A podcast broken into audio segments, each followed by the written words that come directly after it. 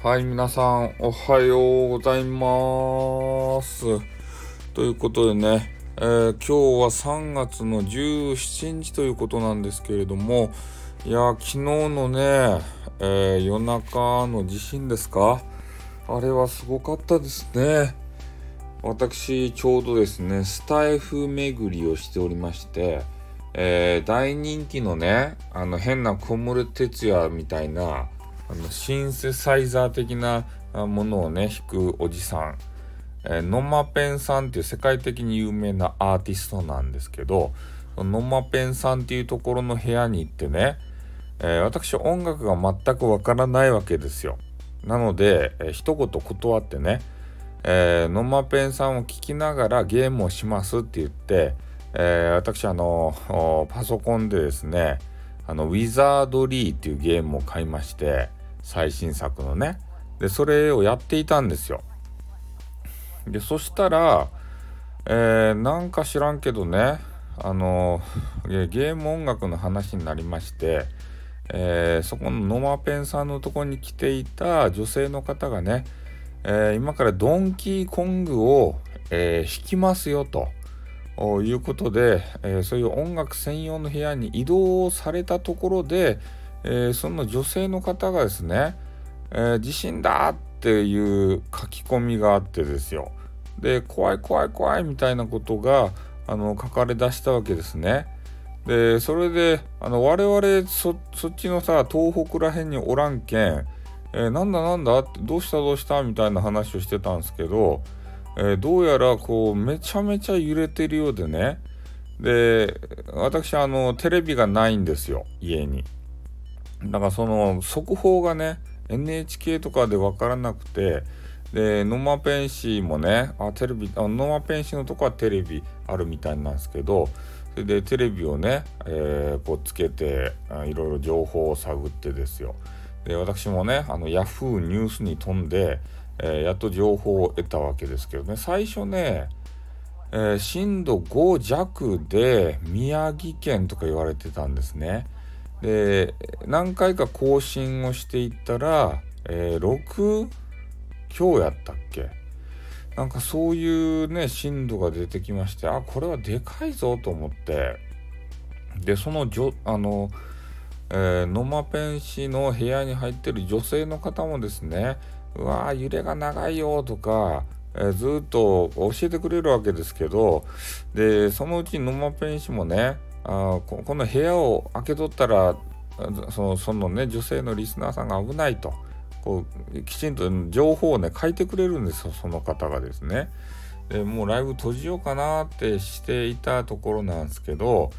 えーいや待ってくれと、ね、その女性の方がね、えーライブをつけてもらっとった方がいいんだと、ね、あの情報を、まあ、くださいと。いうことを、まあ、言われたわけでありまして、えーなのでそののまペンさんがね情報局になって局長ですよ。それであの、N、NHK とかねいろんなテレビ番組をつけてですよ。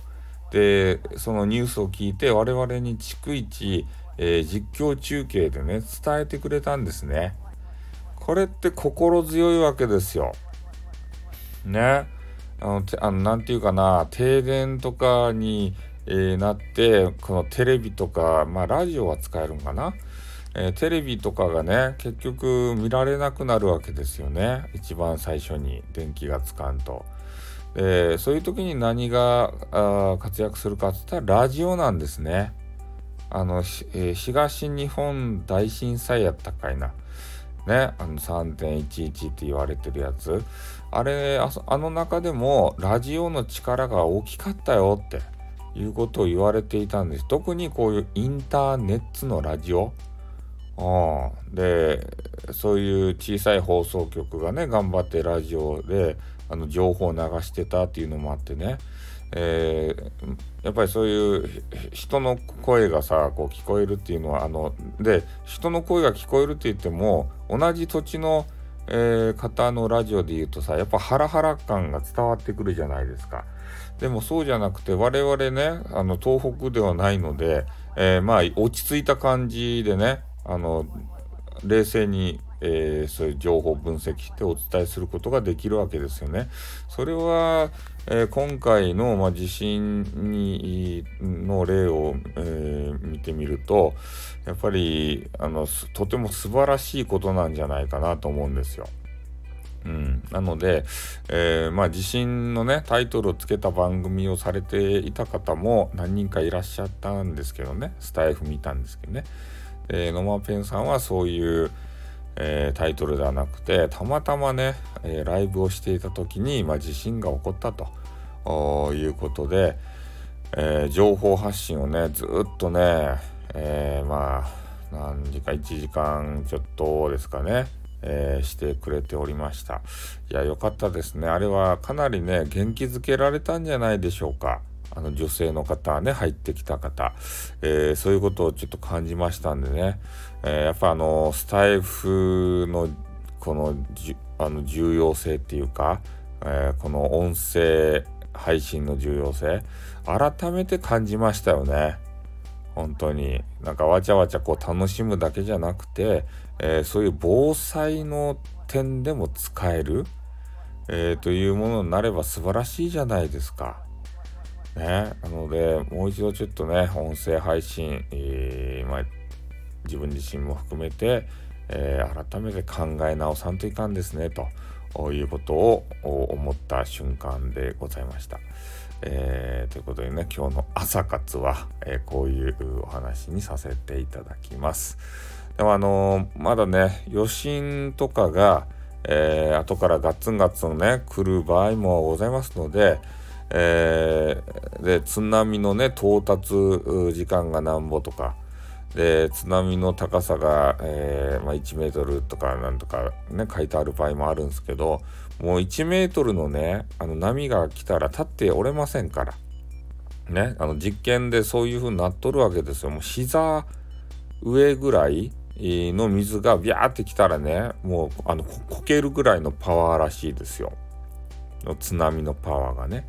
なんかそういう風に言われてますのでえー、まああんまりねあの海に近寄ることはないんでしょうけど、えー、絶対ね海の近くには、えー、しばらく寄らない方がいいんじゃないかなって、いうふうには思いますね。えいつ何時どうなるかわからんけんさ、えなので、えま今後のねちょっと情報ネットでもテレビでもラジオでもいいので見ていただいて、えー、次の余震等がですねもしあるかもしれないんでそれにもちょっとしばらく備えていただきたいなというふうには思います。本当にびっくりしましたよね、えー、ま皆さんのご無事をねあのお祈りしておりますんでね、えー、私の放送はこれで終わりたいと思います。ではまた一日あの怪我のないように頑張ってください。ということで終わります。あってあってあって